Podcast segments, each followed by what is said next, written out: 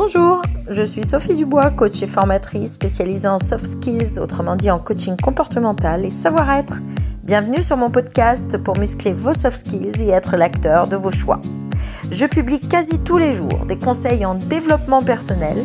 Abonnez-vous pour n'en rater aucun sur votre plateforme préférée Spotify, Deezer, Facebook ou iTunes. Je compte sur vous. Bonne écoute Bonsoir. Euh, en fait, aujourd'hui, j'accompagne euh, beaucoup de personnes euh, sur la conduite du changement. Et donc, j'ai souhaité partager avec vous quelques conseils, puisque la conduite du changement, c'est quelque chose de, bah, de complexe en France, dans la mesure où les personnes sont souvent accrochées à une zone de confort.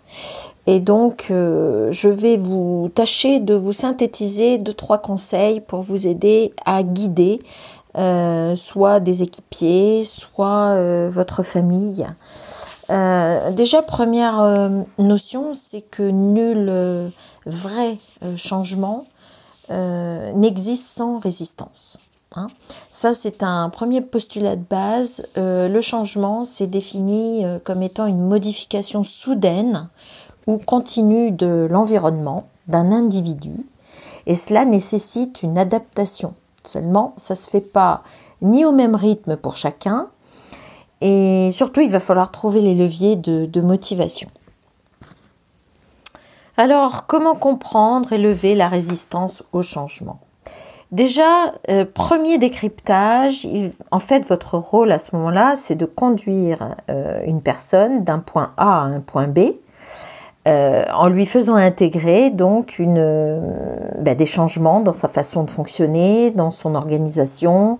Euh, et c'est la raison qui va motiver justement des freins ou des croyances limitantes qui vont la freiner dans cette évolution et cette adaptation nécessaire. Pour ces différences fondamentales de personnalité, de rythme, de motivation, de freins liés euh, entre la zone d'effort, la zone de confort. Euh, il faudra donc euh, premièrement être très attentif à la manière d'aborder le changement avec chaque personne pour l'amener de ce point A à ce point B. Si vous êtes manager, il faudra doser entre convaincre et contraindre. Il faudra doser entre bienveillance et exigence. En tout cas, je vous conseille vivement de rester euh, dans cette posture assertive euh, qui va consister à vous affirmer, bien sûr, dans ce besoin de, changement, euh, mais en revanche, au rythme de votre interlocuteur, car sinon, il peut y avoir de la casse. Alors en fait, quand on étudie la courbe du changement, je vous invite à regarder sur les moteurs de recherche habituels, hein, vous tapez courbe du changement, vous allez tomber également sur tout ce qui est courbe du deuil.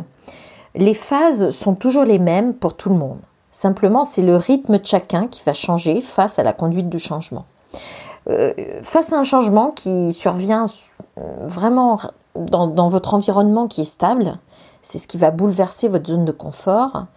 Première réaction, on est plutôt dans du colère, du déni on veut pas accepter en fait euh, ben, d'être inconfortable en fait, hein.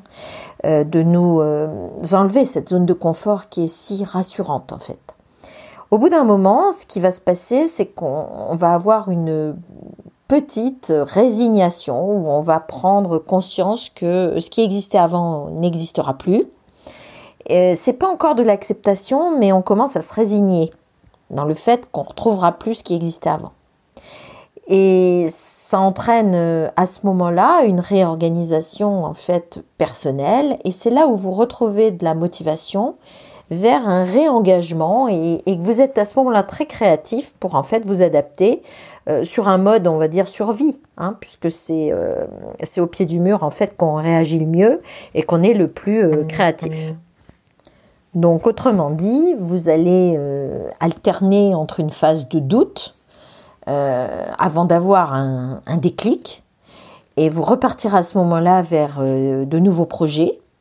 et donc euh, une action et en tout cas vous, vous, remettrez en action avec des nouvelles méthodes, une nouvelle motivation, un nouvel intérêt, etc., etc. De toute façon, par de principe, l'humain n'aime pas rester en échec. Donc, soyez rassurés, euh, face à quelque chose de difficile. C'est vrai que mm, on va tous passer par ces phases vraiment inconfortables, mais la bonne nouvelle, c'est qu'on est très créatif pour s'adapter. Hein. L'humanité l'a prouvé dans tout ce qu'elle a vécu de difficile et mm, l'a prouvé particulièrement cette année justement face à la Covid avec la réorganisation euh, justement des méthodes de travail, euh, on a vu, euh, bien sûr, dans tous les médias, la créativité euh, des commerçants, le click and collect, le télétravail, etc., etc. Tout ce qui est digitalisation pour, malgré tout, développer des attitudes et relations clients en s'adaptant, eh bien, aux freins de l'environnement.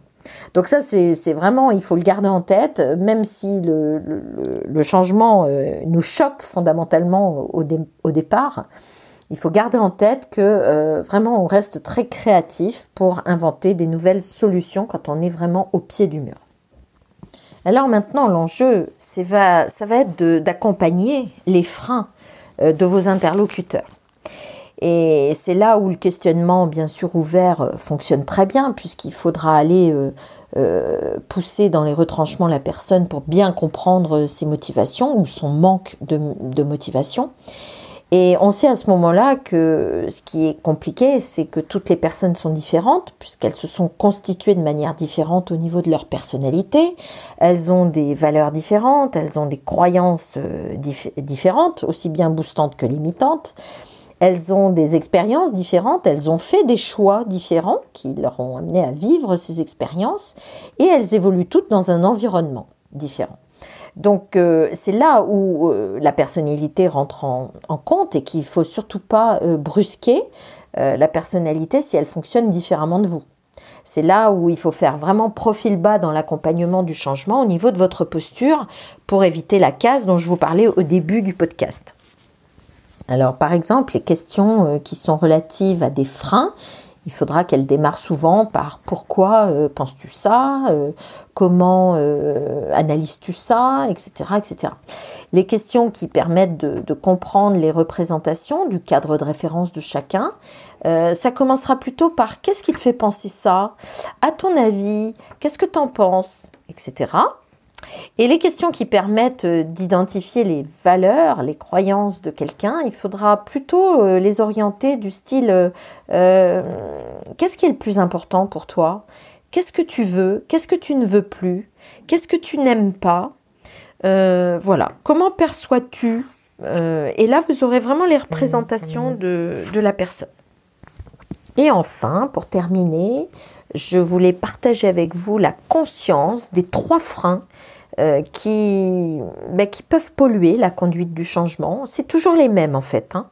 Euh, donc c'est une bonne nouvelle puisque vous aurez trois postures à, travailler et trois postures à, vous entraîner au niveau de votre pratique pour euh, pouvoir accompagner plus efficacement le changement. Premier frein, c'est les craintes. Les gens ont peur d'échouer. Les gens ont peur de ne pas y arriver. Euh, de rater leurs objectifs, de pas être capable de, etc., etc. Face à ce frein-là, il faudra tout simplement rassurer. Rassurer sur la compétence, rassurer sur la montée en compétence, rassurer sur l'accompagnement, euh, rassurer sur la revalorisation de la personne, la reconnaissance, la considération, etc. Tout ça, ça marchera bien face aux craintes pour rassurer. Deuxième frein, c'est le désintérêt. Alors là, la personne se rend compte qu'en fait, ça lui apporte rien, le changement, euh, qu'elle a déjà essayé des trucs, mais qu'on lui demande à chaque fois de rechanger encore quelque chose. Donc du coup, elle est démotivée. Alors là, bien sûr, bah, qu'est-ce qu'il faut faire pour la l'accompagner? Il va falloir la remotiver. Et euh, je vous ai déjà dit qu'en fait, euh, qu'est-ce qui fait bouger l'humain? Bah, C'est s'il perçoit un bénéfice. Donc il faudra que vous trouviez avec lui l'intérêt qu'il peut euh, retrouver dans ce nouveau système. Et c'est là où justement, euh, au-delà de la résignation, il, va engager un processus de réorganisation personnelle et où il va redéfinir des objectifs qui lui tiennent à cœur. Et enfin, le troisième frein, et c'est certainement le plus complexe à lever, c'est quand il y a des croyances limitantes, des a priori. Et là, la, personne se dit euh, oui, bah, de toute façon, ça marchera pas. Euh, ça, ça va encore nous faire perdre du temps. Et puis les clients, euh, ils seront, ils seront mal servis, ils seront furieux. On aura du SAV, etc., etc. là, effectivement, c'est le plus complexe parce que on sait très bien qu'on peut pas supprimer une mauvaise croyance. En fait, il faut en mettre une autre à la place. Donc la bonne, de, la bonne posture par rapport à ça, euh, c'est de faire douter sur la croyance. Et comment vous allez faire douter? Ben, Il faudra redonner du sens sur ce que vous expliquez. C'est là beaucoup, beaucoup de pédagogie. Euh, et puis sans arrêt en, en, poussant la personne dans ses retranchements justement sur euh, qu'est-ce qui te fait penser ça, euh, comment, sur quoi te bases-tu pour dire ça, qu'est-ce que tu as expérimenté dans le passé qui te fait croire ça, etc., etc. Et là, vous pourrez éventuellement ramollir la croyance et en mettre une autre à la place. En tout cas, je vous le souhaite. C'est tout l'enjeu de la conduite du changement. Et je, hein, la bonne nouvelle, je vous dis, c'est qu'on arrive tous à trouver une remotivation à un moment donné, même quand on est bousculé au plus profond de sa chair. Euh, surtout, euh, bah, si vous essayez de motiver quelqu'un qui a peur, euh, vous n'aurez aucun résultat. Donc, pensez bien à ne pas brusquer et puis accompagner dans ces freins au changement. Alors ce poste a été carrément plus long que les autres. En revanche, vous êtes plusieurs à m'envoyer des messages sur ce thème-là. Donc j'ai souhaité vraiment le, traiter euh, de manière succincte, mais déjà pour vous donner envie d'aller plus loin. Euh, donc merci d'avoir écouté ce podcast. N'oubliez pas de vous abonner pour ne manquer aucun épisode sur euh, votre plateforme de podcast préférée, que ce soit Apple, Deezer, Spotify, etc. Mais l'essentiel de mes conseils et de mes formations est dans mes mails privés ou sur ma plateforme By Sensory, enfin School by Sensory. Et vous pouvez bien sûr vous inscrire en cliquant sur le premier lien dans le descriptif du podcast. Allez, ciao ciao et à bientôt.